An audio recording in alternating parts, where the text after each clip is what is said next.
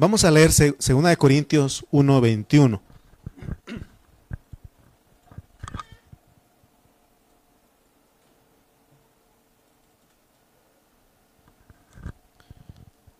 Dice, y el que nos confirma con vosotros en Cristo, y el que nos ungió es Dios. Fíjense lo que está diciendo. El que nos confirma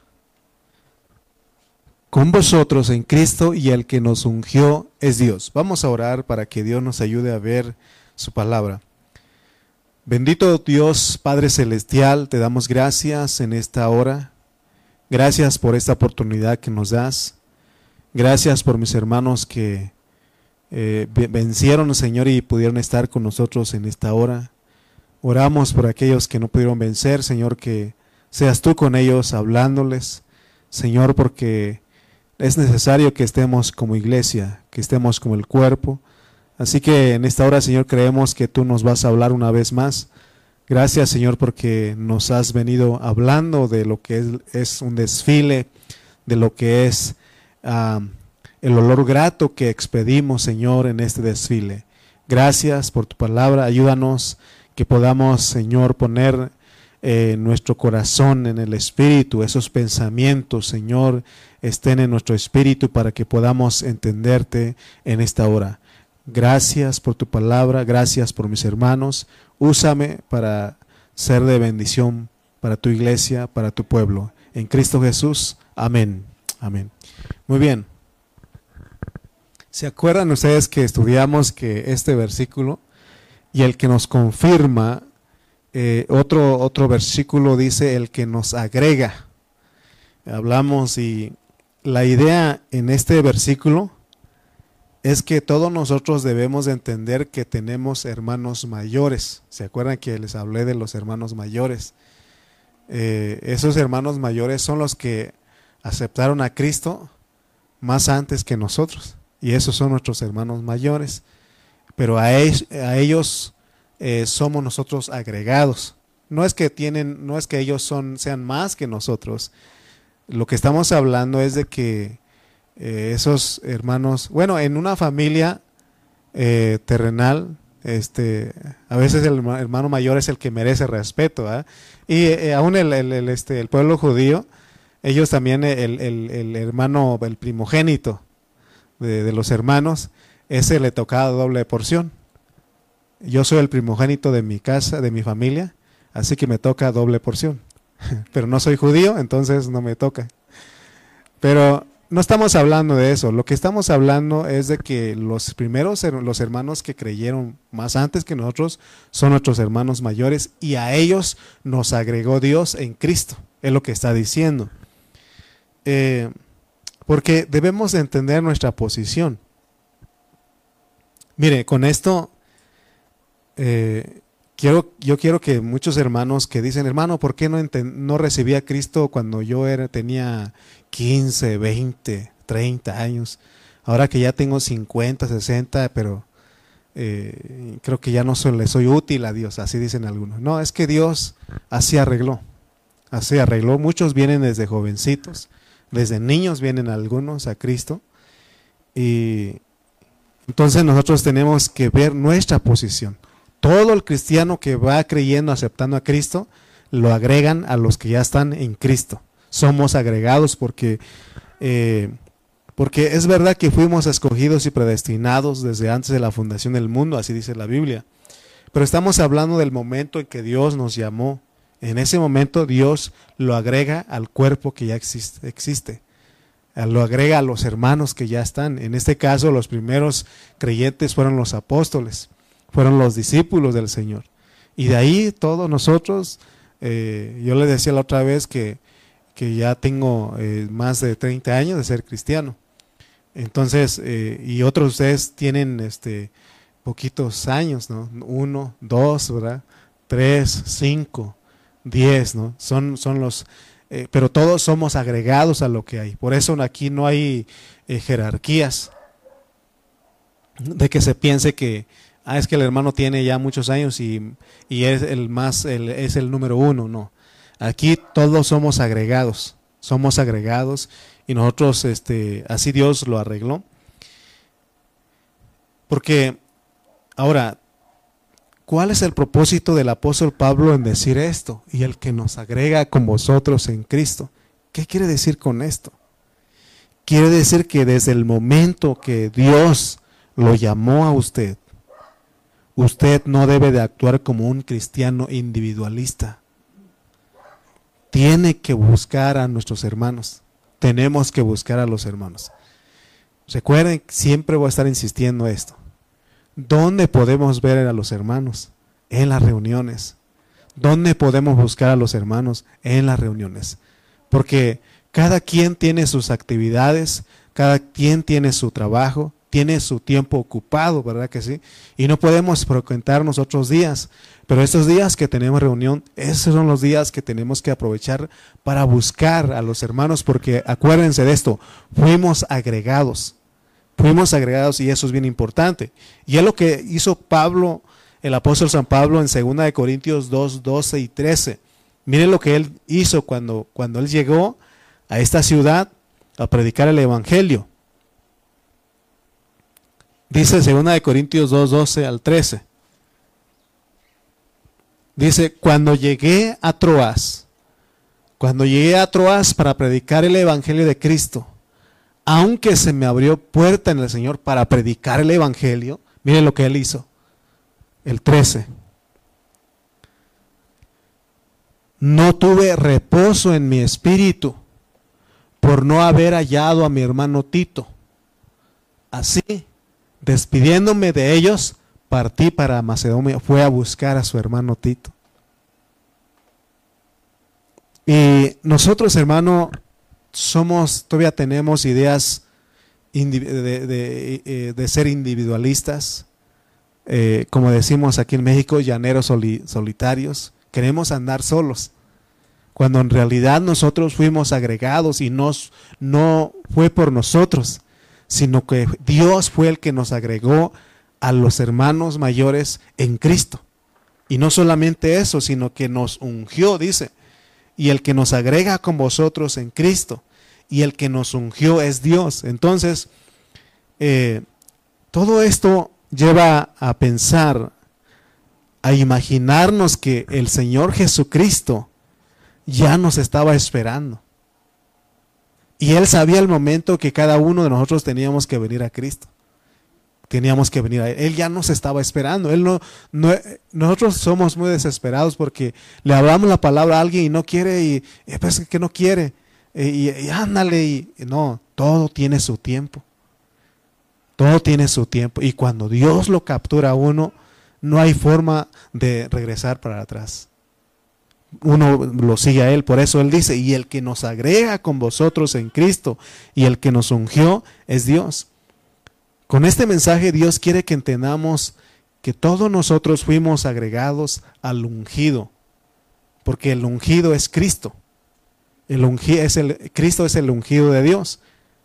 Y ahora fíjense, no solamente nos agregan, dice el versículo 22 de 2 de Corintios 1,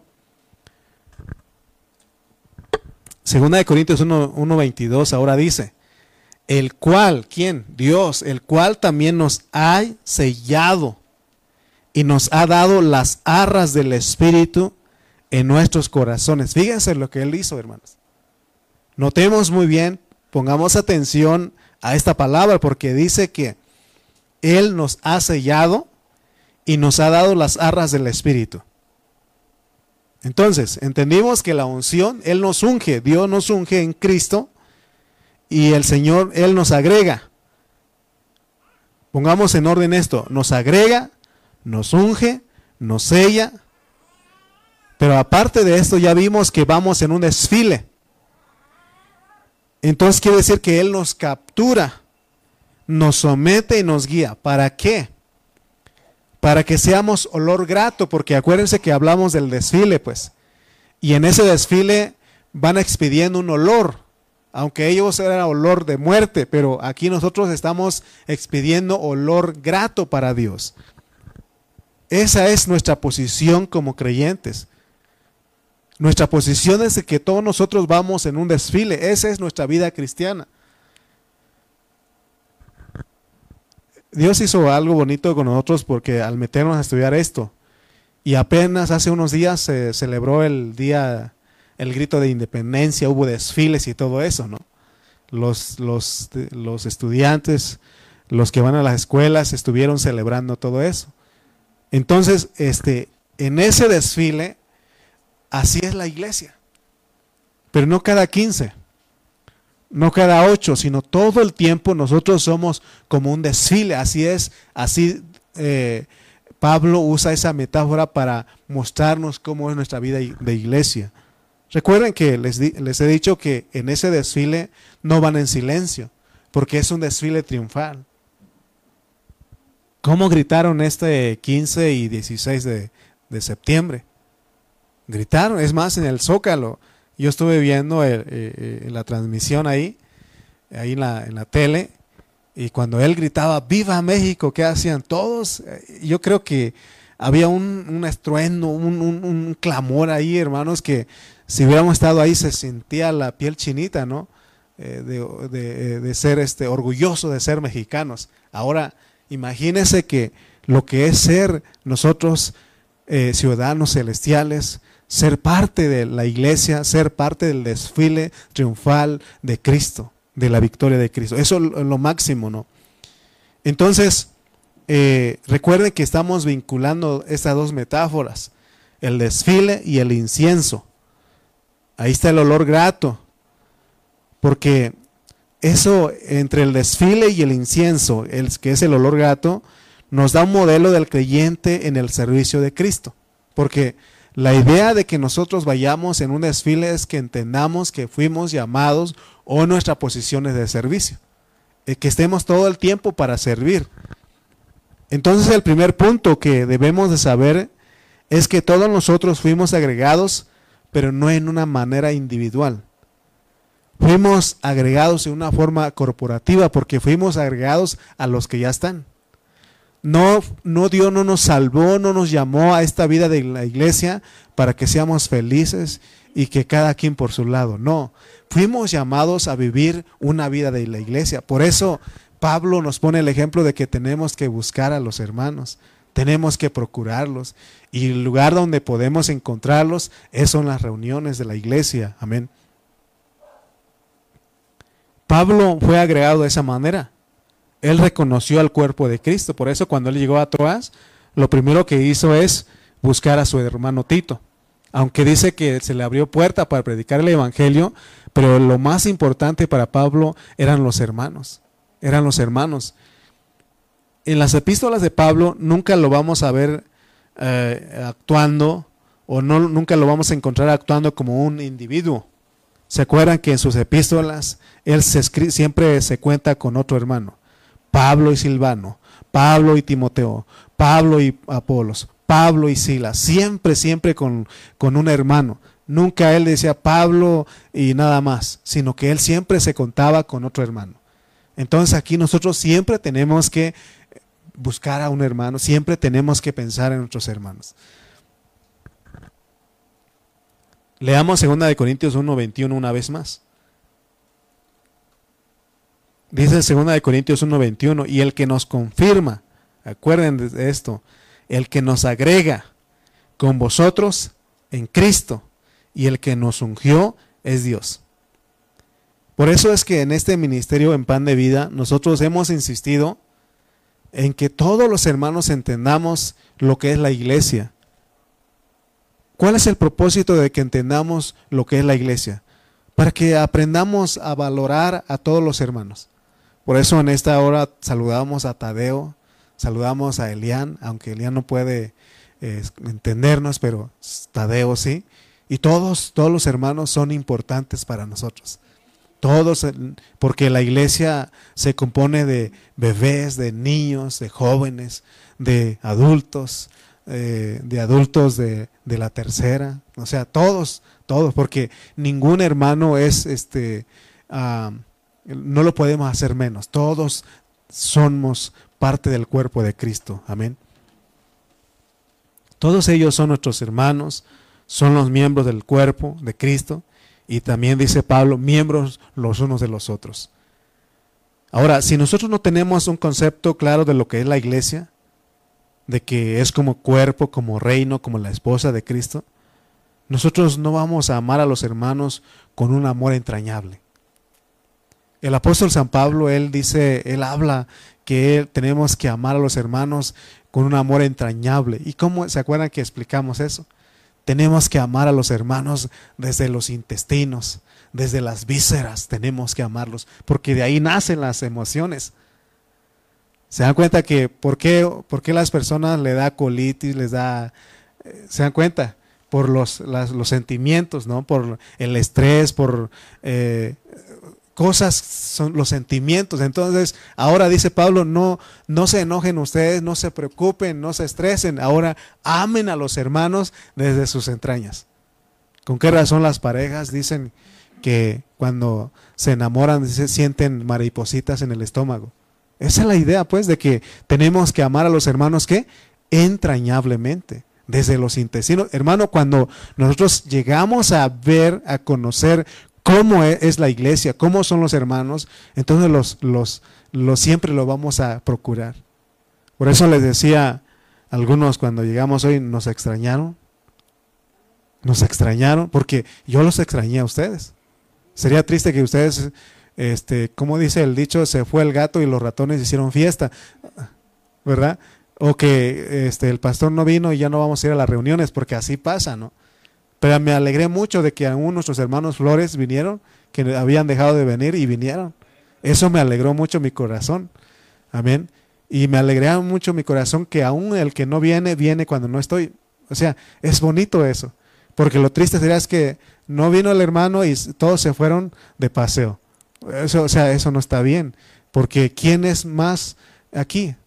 Todos somos miembros los unos de los otros si yo predico, si predica otro hermano aquí, es el Cristo hablando a través de nosotros. Amén. Entonces tenemos que tener un concepto claro, pues, porque si no vamos a tener el concepto de que la iglesia es un club social, un lugar donde nos reunimos, solamente nos reunimos para saludarnos y a veces para comer, para comer juntos. Sin embargo, Pablo aquí claramente dice que el que nos agrega con vosotros en Cristo y el que nos ungió es Dios. Es Dios el que nos metió, hermanos, a Cristo. Es Dios, hermano, el que hace que nosotros seamos los ungidos, estemos en el ungido. No nos hace falta nada en Cristo, porque Él es la unción. Él tiene todas las, eh, en esa unción están todos los componentes del, del ungüento. No necesitamos, Él en esa está la experiencia. Por eso eh, ¿Se acuerdan ustedes? Eh, este, cuando el Señor nació, le llevaron tres cosas. Si eran tres cosas, ¿verdad? Oro, incienso y mirra. Y una de las cosas que tenemos que ver es para qué es la mirra. Y la mirra, si no me equivoco, ese es un este eh, es algo que, que, que, para que para que este deje de ¿cómo se de doler, ¿no? Algo así. Entonces, eso es Cristo. estás sufriendo, es Cristo el que tienes que echar mano. Eh, a veces nosotros, hermanos, se nos olvida nuestra posición. Se nos olvida quiénes somos nosotros en Cristo. Nosotros, hermano, tenemos todo, solamente que hemos descuidado. No tenemos el concepto. ¿Con qué razón los hermanos de eh, los hermanos mayores de, nosotros, ellos eh, escribieron un canto que dice, no puede estar triste un corazón que tiene a Cristo. No puede, porque tenemos todo, hermano. Estás sufriendo, estás pasando por una situación, el que te puede sustentar es Dios. Él es Cristo, Él es la unción en nosotros. El que nos ungió es Dios. Amén. Dios fue el que nos metió en Cristo. Esto demuestra que Pablo, aquí en estos versículos, nos muestra que Pablo no era individualista. Porque él no fue agregado como individuo. Debemos sacar de nosotros esos conceptos de que la iglesia está compuesta de, de, de, personas individuales. No, la iglesia está compuesta de miembros de un solo cuerpo. Hay algo que el pastor Carrillo él ha dicho y quiero repetirles a ustedes. Aquí ustedes no son mis estudiantes. Si fueran estudiantes, yo sería el teacher. Yo sería su maestro. Y ustedes tendrían que decir, dígame maestro. Pero yo no soy su maestro. Ustedes son miembros de un cuerpo. Solamente que Dios me puso como coyuntura para poderles hablar la palabra, ayudarles a ustedes nada más. Pero todos hacemos una actividad, hacemos algo. Imagínense que ninguno de ustedes hubiera venido a esta reunión. ¿A quién le predicaba yo? ¿A quiénes? Somos un cuerpo y hace, extrañamos a los que no vinieron hoy. Ojalá nuestros hermanos que no vinieron hoy, ellos puedan ver que, la, la seriedad de lo que estamos hablando. Porque, hermano, Pablo no fue agregado como individuo, él fue agregado como miembro del cuerpo, que es diferente. Amén. Vea bien su cuerpo. ¿Cómo está su cuerpo? Todos los miembros de su cuerpo están bien pegados. o a usted se le quedó una parte, un miembro de su cuerpo en la casa. Todos vinieron en esta hora, porque todos se ocupan.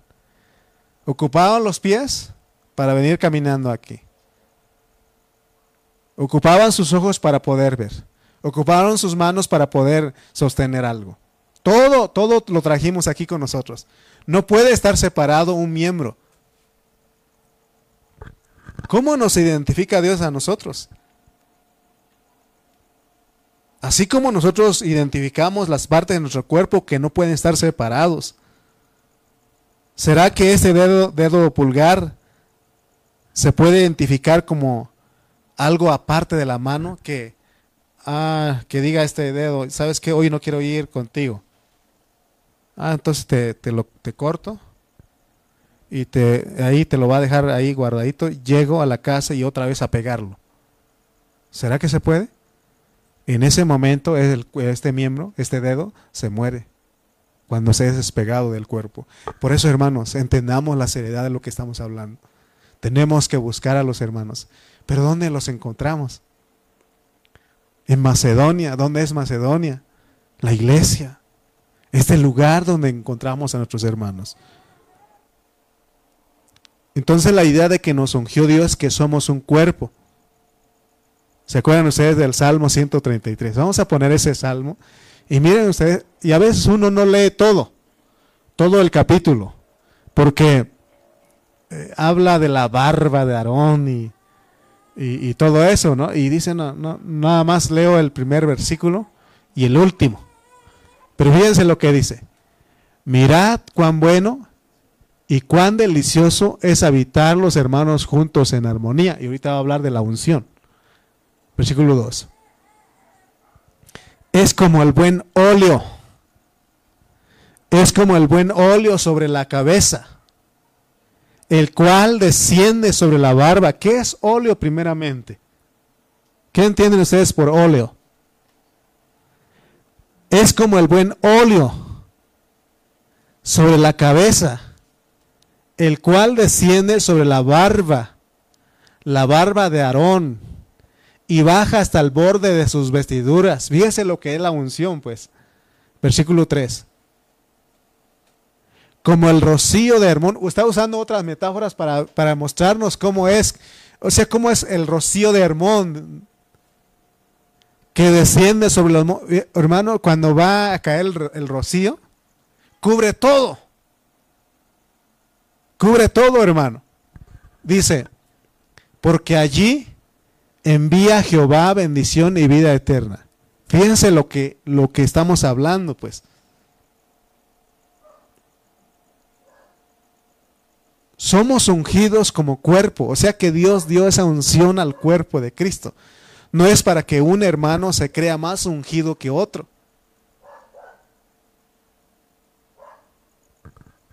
Hace ratito platicábamos con mi hermana Karina, ¿no? Sobre los que cantamos aquí. Y sabemos que no somos profesionales en el canto.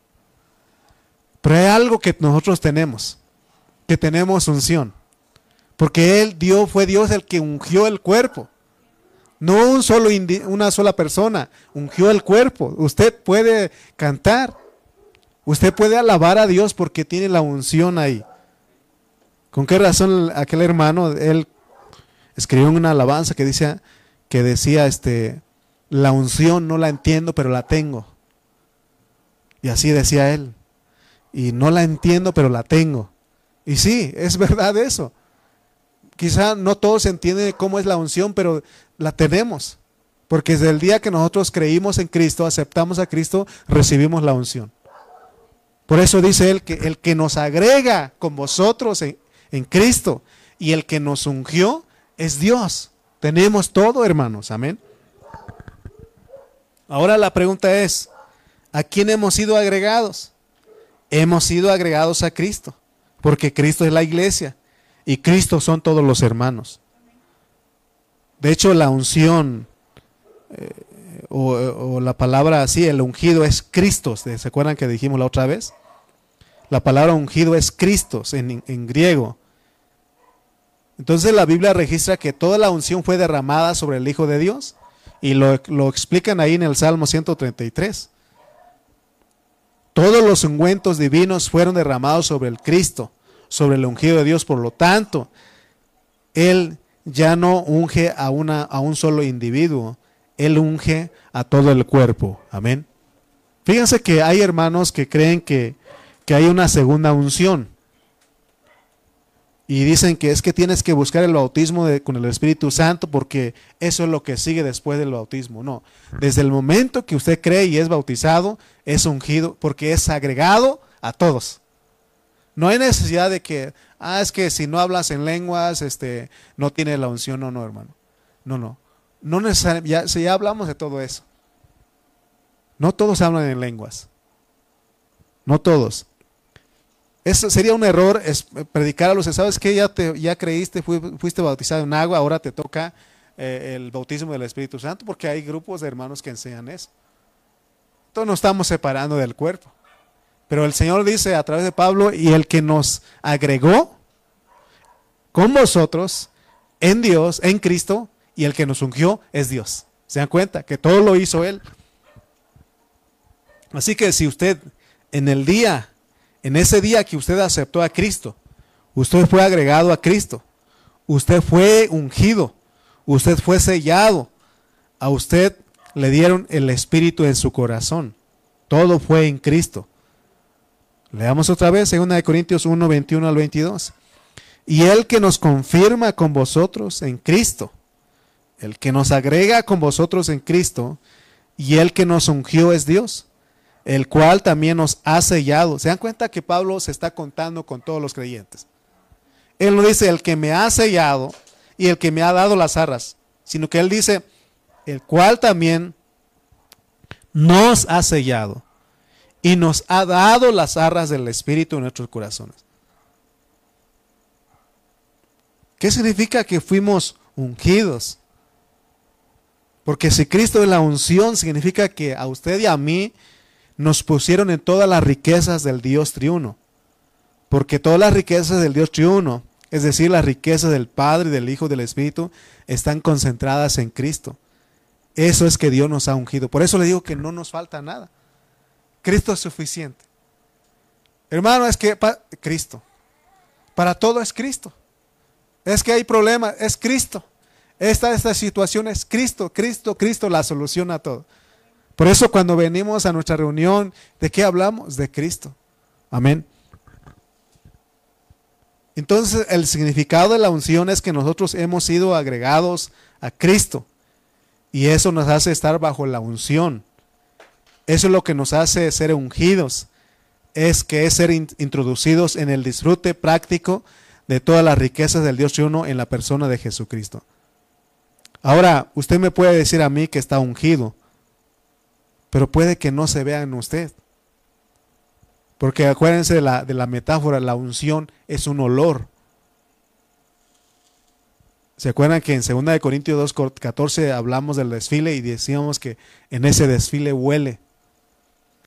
En los pueblos lo que huele en esos desfiles que hacen el 16 de septiembre, huele a pólvora porque echan cohetes ahí. Y es lo que huele, ¿no? Pero aquí estábamos hablando de que eh, Pablo está hablando de que en ese desfile de, los romanos, eh, olía olor a muerte, olía olor a personas heridas y muertas. le pregunto a usted, ¿a qué huele usted cuando se acerca a la gente? ¿A qué huele? Recuerde que no es de que, que usted se eche perfume o... No, no, no. Recuerde que es una metáfora. En otras palabras, ¿qué escuchan? ¿Qué, es lo que le, escuchan de usted?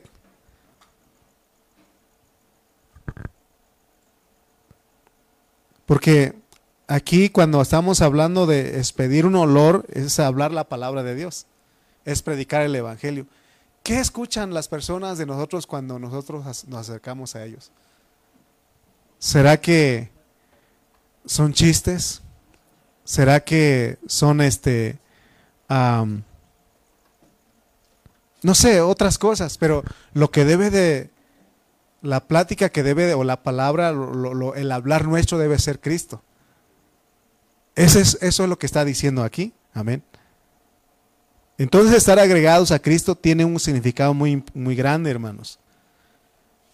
Porque Él es él, es, Cristo es el ungido de Dios y todo lo que Dios posee, todo lo que Dios hace y todo lo que Dios está haciendo y hará, todo está en Cristo. Por eso nosotros buscamos a Cristo. Amén.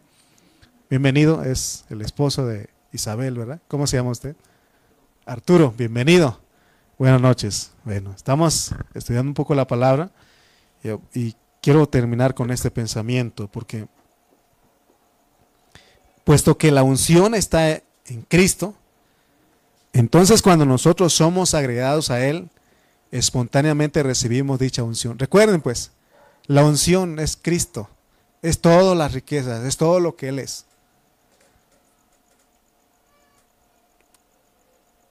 Esa es nuestra posición como creyentes en el servicio de Cristo. ¿En dónde se encuentra usted? Porque hay cristianos que no saben dónde se encuentran. Si usted está firmemente agregado a Cristo, automáticamente usted está puesto en la unción. Está puesto en un suministro, no necesita otra cosa, ya tiene el suministro. Está puesto en todo lo que usted necesita. Todas las riquezas del Dios triuno, no estoy hablando de riquezas materiales, estoy hablando de las riquezas espirituales que Dios ha provisto. Las riquezas materiales son temporales, pero las riquezas espirituales son eternas. Todos nosotros debemos de tener claridad de que no somos agregados como individuos o individualmente. Qué triste que, que nosotros siendo cristianos pensemos que fuimos llamados a ser eh, individualistas, independientes y que no necesitamos de los hermanos. Necesitamos de nuestros hermanos. Para eso dice, y el que nos agrega con vosotros en Cristo y el que nos ungió es Dios. Fuimos agregados para buscar a los hermanos, para depender los unos de los otros. Somos muy bendecidos cuando Dios nos revela que todos nosotros dependemos de los hermanos. ¿Usted piensa en los hermanos cuando ya no estamos aquí? ¿Usted se acuerda de, orar por ellos? ¿Se acuerda de interceder por ellos? Dependemos de nuestros hermanos. algunos hermanos le he dicho, hermano, si no vas a venir a la reunión, avisa. Avisa porque tenemos que depender, más bien nosotros dependemos de la iglesia. Por cierto, hermano Toño Martínez avisó que no iba a venir. Segunda de Corintios 1.21. Otra vez, y el que nos confirma, el que nos agrega con vosotros en Cristo y el que nos ungió es Dios. Estoy repitiendo, repitiendo porque quiero que se nos quede esto. Este versículo nos quiere decir que los apóstoles, todos ellos fueron agregados a Cristo junto con todos los demás creyentes. Vuelvo a repetir, no hay jerarquías en la iglesia. Si llamamos a los primeros hermanos, los que creyeron más antes que nosotros como hermanos mayores, no es que es una jerarquía ahí, o que ellos tienen una posición más elevada que nosotros, no. No estamos diciendo eso. Lo que estamos diciendo es de que todos somos agregados a los hermanos. Que no se les vaya a olvidar pues que hemos sido agregados, pero no individualmente. Segunda de Corintios 1:22, leamos otra vez. El cual también nos ha sellado. O sea que Dios se aseguró. El cual también nos ha sellado y nos ha dado las arras del Espíritu en nuestros corazones. Quiere decir que somos posesión del Señor, somos de su propiedad. Eso es lo que nos quiere decir que Él nos ha sellado. ¿Cuántos de ustedes han visto ah, de los animales? Les ponen un sello. Si no, les deberían de ir a visitar un rancho, al pueblo. Y todas las, por ejemplo, las vacas, los caballos, los burros, todos ellos tienen una marca. Eso indica que eh, le pertenece a alguien, es propiedad de alguien. Es lo que está diciendo aquí. Y, y no nos vayamos a ofender porque la Biblia dice que somos este, ovejas. Y los que predicamos la palabra somos bueyes. Yo soy un buey para ustedes. Y Dios ha puesto una marca y Él es el único que sabe esa marca. Y, ese sello dice, el cual también nos ha sellado y nos ha dado las arras del Espíritu. Este sello no es algo literal, algo externo, sino que es un, eh, tiene que ver con algo espiritual en nuestro interior. Esa es la idea de la declaración de que Pablo dice aquí, el cual también nos ha sellado. Pero notemos cómo funciona este asunto. Porque primero Dios nos agrega a Cristo, nos unge y ahora nos dice que somos de su propiedad. Recuerden cómo es nuestra posición. Agregados, ungidos y ahora sellados. Sellados, dice. Entonces nuestra posición es muy importante porque somos propiedad de Dios. ¿Qué significa que somos propiedad de Dios? Quiere decir que nosotros somos, Dios es nuestro dueño. Por ejemplo, si usted trae su Biblia, trae su libreta y usted puede identificar que esa Biblia, esa libreta es de su propiedad. ¿Por qué? Por sus escritos, por su nombre que le pone ahí. Y es de su propiedad de usted y nadie más se lo puede quitar. Entonces, es lo que está diciendo aquí, que tenemos un dueño nosotros. ¿Qué significa que somos propiedad de Dios? En otras palabras, significa que no tenemos opciones. Acuérdense lo que hemos hablado, pues. No hay opciones porque Dios nos da 80 años, 70, 80 años para Él formar algo en nosotros que es Cristo, para Él transformarnos, para Él cambiarnos, para que tengamos la imagen, para que seamos conformados a la imagen de Cristo. Nos da 70, 80 años. Y si nosotros no colaboramos con Él en ese tiempo, entonces Él dice, te voy a dar otros mil años, pero ya no con este cuerpo. Por esto estamos, estoy diciendo que no hay opciones. ¿Quieres en ese tiempo? ¿Quieres colaborar? Está bien. Colabora, colabora. Colaboremos. ¿No quieres? Está bien. Él dice, te espero en el lloro y el crujir de dientes. ¿Por qué? Te puse un sello, eres mi propiedad. ¿Qué es lo que queremos nosotros? Ir a las tinieblas de afuera, al lloro y el crujir de dientes por mil años, o aprovechar estos años de gracia. Yo creo que estos años de gracia, porque hay un galardón y ese galardón es el reino que viene. Entonces, hermanos, por eso necesitamos entender esto, necesitamos entender nuestra posición, porque estamos viendo aquí el punto de que somos propiedad de Dios porque Él nos ha sellado. Significa que no tienes opciones. Imagínense en ese desfile de cautivos. En ese desfile llevan a los cautivos y saben que para los van a llevar a un señor. Y ese señor puede ser el emperador, puede ser un general, puede ser un senador, puede ser alguien de ahí, de, de alguna jerarquía en ese imperio. Y todos esos cautivos que llevaban ahí es para que sean esclavos de un señor, de un amo. Es la idea de Pablo. Y si nosotros, porque ya entendimos que nosotros somos, la iglesia es un desfile, pero también somos cautivos porque Dios nos cautivó. Dice Efesios, llevando cautiva la cautividad. Ahora somos cautivos de Dios, pero ahora Él, Pablo usa esa metáfora para que entendamos que ahora venimos a ser de un Señor, por eso le llamamos Señor Jesús. Señor y Dios, ¿por qué lo decimos? Porque ahora nosotros somos sus esclavos, somos sus servidores. En ese desfile, esos, todos esos cautivos, todas esas personas que, que, conquistaron, que los agarraron, que los tomaron de, de esa victoria, esos cautivos tienen que trabajar como esclavos para los emperadores, para los generales y para todas aquellas personas del imperio.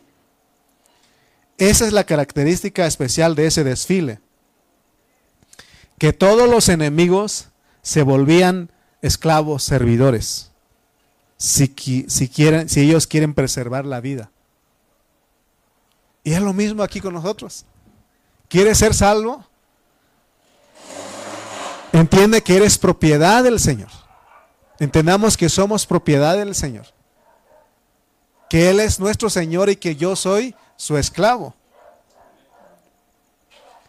Tenemos que entender que si nosotros somos las personas que Dios ha agregado y que ha ungido, y que reclama sobre nosotros su propiedad, porque para eso puso el sello. Si nosotros hemos de vivir a Cristo, nosotros tenemos que ser los que hemos sido agregados, ¿no? Ahora tenemos que ser los que disfrutan de las riquezas de la unción, pero tenemos que entender que tenemos un sello. Fíjense lo que hace Dios. Cuando Él nos unge, es para que nosotros disfrutemos de sus riquezas, porque Él tiene riquezas espirituales. Pero por el otro lado, Él quiere que nosotros entendamos que tenemos que servirle. Por eso esa reunión es un servicio, hermanos. El apóstol San Pablo, él entendió algo. Mire cómo él escribió en Romanos 1.1. Romanos 1.1. Vamos a leer este versículo. Dice, Pablo siervo de Jesucristo. Otra versión dice esclavo de Jesucristo. Él entendió esto. Pablo, siervo de Jesucristo, llamado a ser apóstol, apartado para el Evangelio de Dios. Se dan cuenta que cuando estamos hablando de esclavo de servicio es para servirle al Señor. Pero fíjense cuál es nuestro servicio.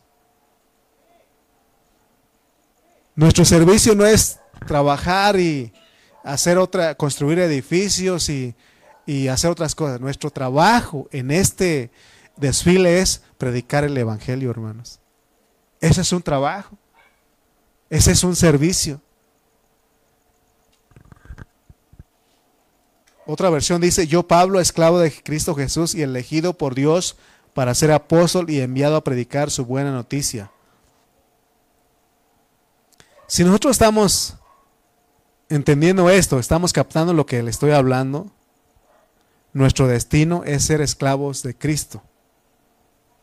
Pero no esclavos como, si ustedes, eh, ya cuando regresen a casa, vayan a internet y busquen la historia, como, como, o hay películas y todo lo que, cómo ha sido un esclavo. Pablo está usando esto como una metáfora porque aquí el que hace todas las cosas de nosotros es Dios, ¿se acuerdan? Pablo dijo, antes he trabajado más que todos los demás apóstoles, pero no yo, sino la gracia de Dios conmigo. Miren, para venir a esta reunión necesitamos gracia. Para poder escuchar la palabra de Dios necesitamos gracia. Para poder orar necesitamos gracia. Si no tenemos gracia no podemos orar, no podemos cantar, no podemos ni estar disfrutando esto que le estoy hablando. Yo sí estoy disfrutando porque Dios me ha dado gracia. Y usted también Dios le puede dar gracia. Qué hermoso, ¿no? El día que Cristo nos llamó a este camino. ¿Cuántos se acuerdan el día que Dios los llamó a ustedes, les habló, les dijo? ¿Usted se arrepiente de ese día? No, eso fue lo mejor que nos pudo haber pasado. Siempre debemos dar gracias a Dios y también tenemos que pedirle a Él que todos los días nos capture al 100%. ¿Cuánto, Dios, ¿Cuánto de usted Dios lo ha capturado? Haga un examen. ¿Qué porcentaje de usted está totalmente capturado por Dios? ¿50%? ¿60%? ¿80%? ¿90%? ¿O ya está al 100%? ¿Cómo, cómo está? Si usted dice que va al 50 o si aún está en el 90, necesitamos orar que seamos 100% capturados por nuestro Dios.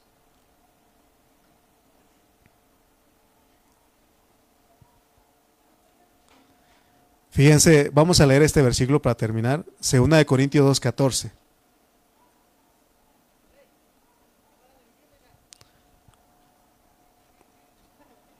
Les dije que tenemos que dar gracias a Dios y tenemos que pedirle a Él que nos capture todos los días, porque es lo que dice Pablo. Mas a Dios gracias, mas a Dios gracias, el cual nos lleva siempre en triunfo en Cristo Jesús y por medio de nosotros manifiesta en todo lugar el olor, el olor de su conocimiento.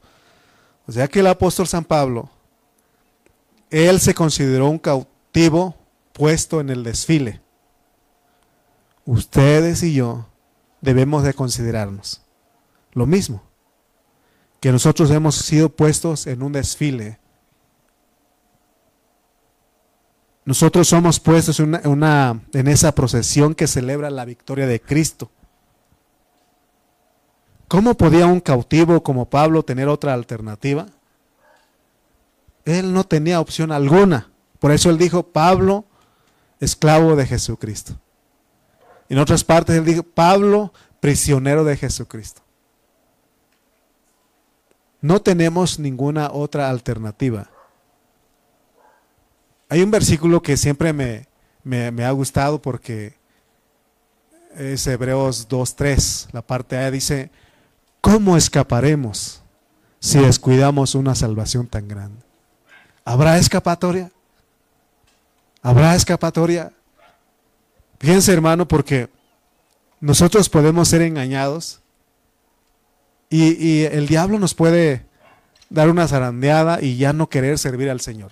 Pero pregunto, ¿habrá alguna escapatoria delante de Dios? Dice, ¿cómo escaparemos nosotros si descuidamos una salvación tan grande? No hay escapatoria, porque Él nos cautivó.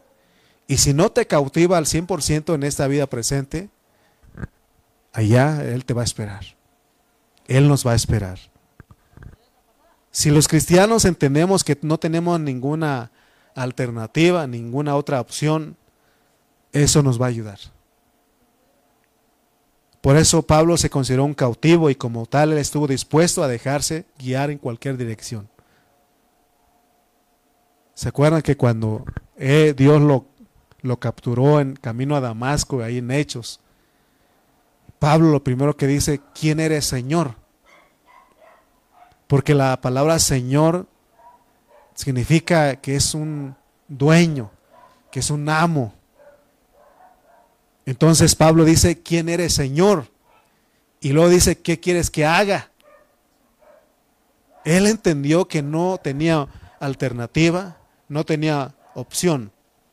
Por eso él dijo, Pablo, esclavo de Jesucristo. Porque cuando uno entiende que es un cautivo, es un esclavo del Señor, no tiene alternativa. Lo único que uno puede hacer es humillarnos y decir, Señor, lo que tú digas. Que se haga lo que tú quieres. Y de verdad no es lo no hay nada de malo lo que Dios quiere hacer para con nosotros. El profeta escribió y él dijo, que Dios eh, habló a través del profeta cuando dijo, sé bien los pensamientos que tengo acerca de ustedes. Pensamientos de bien y no de mal. ¿Por qué no entregarnos por amor a ese Dios, a ese dueño, a ese Señor? Y decirle, Señor, haz lo que tú quieras. Que se haga lo que tú quieres. Hermanos, en esa, volviendo a esa metáfora, los esclavos los llevaban con un dueño. Y saben que ese dueño tenía el derecho sobre él. Es más, en aquellos tiempos eh, compraban a los esclavos. Y sabe qué podía hacer ese dueño al comprarlo. Lo podía golpear, castigar, aún hasta matarlo si el esclavo no era una persona obediente. Sin embargo, el Señor de nosotros, Él sigue esperando. Él dice en su palabra, Dios es paciente para con todos, no queriendo que ninguno perezca, sino que todos procedan al arrepentimiento. Él está esperando. Él es el Señor, pero Él no obliga.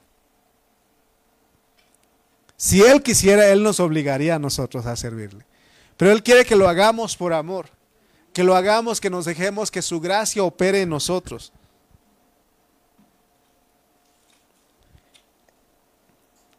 Hermanos, entender que no tenemos alternativa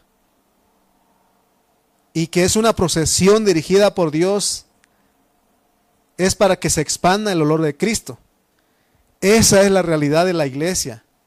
La iglesia es un desfile victorioso es un desfile de la victoria de Cristo. Y en ese desfile lleno de cautivos donde vamos usted y yo, no tenemos alternativa. Oh, me acuerdo cuando me dijeron, te vas a ir para el Estado de México. No tuve alternativa. Te vas a ir para Nayarit, me dijeron, nos dijeron primeramente. No tuvimos otra opción de escoger. No tuvimos otra alternativa, porque entendimos que tenemos que ser, obedientes a nuestro Señor. Ahora, fíjense que quiero terminar con esto. En ese, les decía que en ese desfile donde iban todos los eh, generales, todos los romanos, los soldados romanos, con gente cautiva, desfilando, y dice ahí que había olor, ellos, todos ellos expedían olor a muerte. Ahora nosotros, caminando en ese desfile, marchando en ese desfile victorioso, también tenemos que expedir un olor. Debe haber un olor de parte de nosotros. Y el olor que le gusta a Dios que salga de, de nosotros es olor de Cristo. Pero ¿cómo es ese olor? Yo estaba pensando en esto, ¿cómo es ese olor, Señor? Porque no se trata de que pongas un, perfume y, vengas y que te huelan eso. Y eso es que ya estás expidiendo un olor. No, el olor aquí es la obediencia. De que nosotros digamos, sí, Señor. ¿Vas a hacer esto? Sí, Señor. El olor que está diciendo Pablo es la obediencia. ¿Se acuerdan ustedes de Samuel? Cuando Saúl, el rey Saúl, le, desobedeció a Dios y dice que Dios le dijo, ¿sabes qué? Tienes que matar todo. Tienes que terminar con Amalek. ¿Y qué hizo Saúl con todos los con todo el ejército que iba con él? Ellos perdonaron al rey ellos trajeron, este, perdonaron todo lo gordo, dice. Y dice que trajeron y presentaron holocaustos y víctimas. Pero Samuel le dice, se complace Jehová tanto en los holocaustos y víctimas porque el olor de, ese, de esa, todos esos sacrificios subían delante de Dios. Pero fíjense lo que Dios le dijo. Se complace Jehová tanto en los holocaustos y víctimas como en que se obedezca a las palabras de Jehová, dice, ciertamente el obedecer es mejor que los sacrificios y el prestar atención que la grosura de los carneros. Por eso, hermano, Dios está hablando y tenemos que prestarle atención. Estamos llegando a un tiempo donde se está terminando esta edad. Porque, hermanos, estamos descuidando nuestra vida cristiana. Estamos dejando de reunirnos. Y Las reuniones de oración se están dejando, las reuniones de los miércoles se están dejando, las reuniones de los domingos se están dejando. No hemos entendido lo que está pasando con nosotros. Hay uno y un Dios que es nuestro dueño, nuestro Señor. Y Él quiere que seamos obedientes. Él quiere de una iglesia que le sea obediente. Porque es mejor obedecer que cualquier otro sacrificio, dice. Cada vez que nosotros le obedecemos a Cristo, cada vez que entendemos que no tenemos alternativa alguna, cada vez que nosotros le decimos, Señor, aquí estoy, entonces estamos entendiendo lo que es el olor del desfile. Esa obediencia viene a ser un olor grato.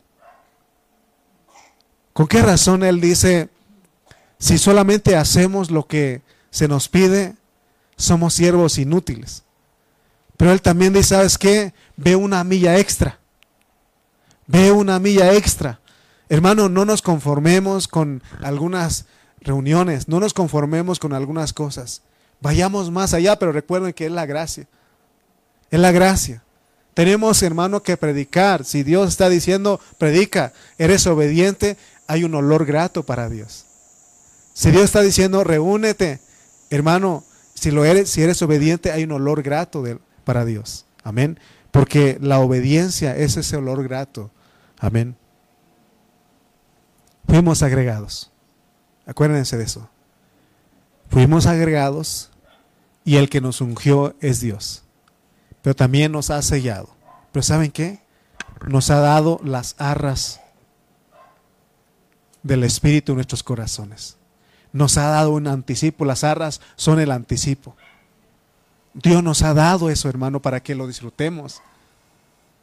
Por eso, si nosotros, si a usted le, le cansa las reuniones de la iglesia, si le cansa, le hace aburrido, necesita pedir gracia, necesita clamar, necesitamos pedir al Señor que nos ayude. Porque esto debe ser un disfrute. Esto debería de ser, hermano, porque es un desfile donde todos estamos celebrando la victoria de Cristo. Amén. ¿Usted se goza con el Señor? ¿Está gozoso? ¿De verdad? ¿De verdad? Avísele a su cara porque lo veo muy serio. Póngase de pie. Que el Señor nos ayude, ¿no? Que el Señor nos ayude. A que seamos, a que expidamos ese olor grato que es la obediencia. Señor y Dios, gracias por tu palabra. Gracias, Señor, porque en esta hora, Señor, nos has mostrado que el que nos ha agregado al cuerpo eres tú.